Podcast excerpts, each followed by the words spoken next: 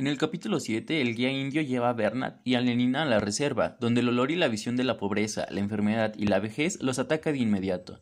Dado que no hay nacimientos en vivo en la sociedad externa, de donde provienen ellos, Lenina encuentra repugnante la escena de una mujer amamantando a un niño. Luego descubre que tanto ella como Bernard olvidaron su soma, por lo que tienen que ver el pueblo conscientemente en lugar de hacerlo a través del velo del narcótico.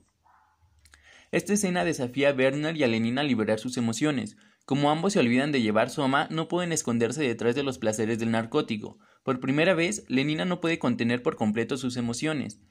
La forma en la que viven los indios induce una intensa repulsión en ella.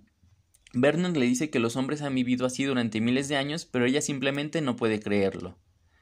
El capítulo también destaca el deseo natural de aislar a aquellos que son diferentes como parte de la naturaleza humana, y no solo como una función del poder gubernamental. La sociedad ha marginado a los indios por sus diferencias, pero los indios también lo han hecho con otros, como lo ejemplifica John el Salvaje. Él es un híbrido, un hombre que tiene un condicionamiento parcial, pero que también aprendió formas indias.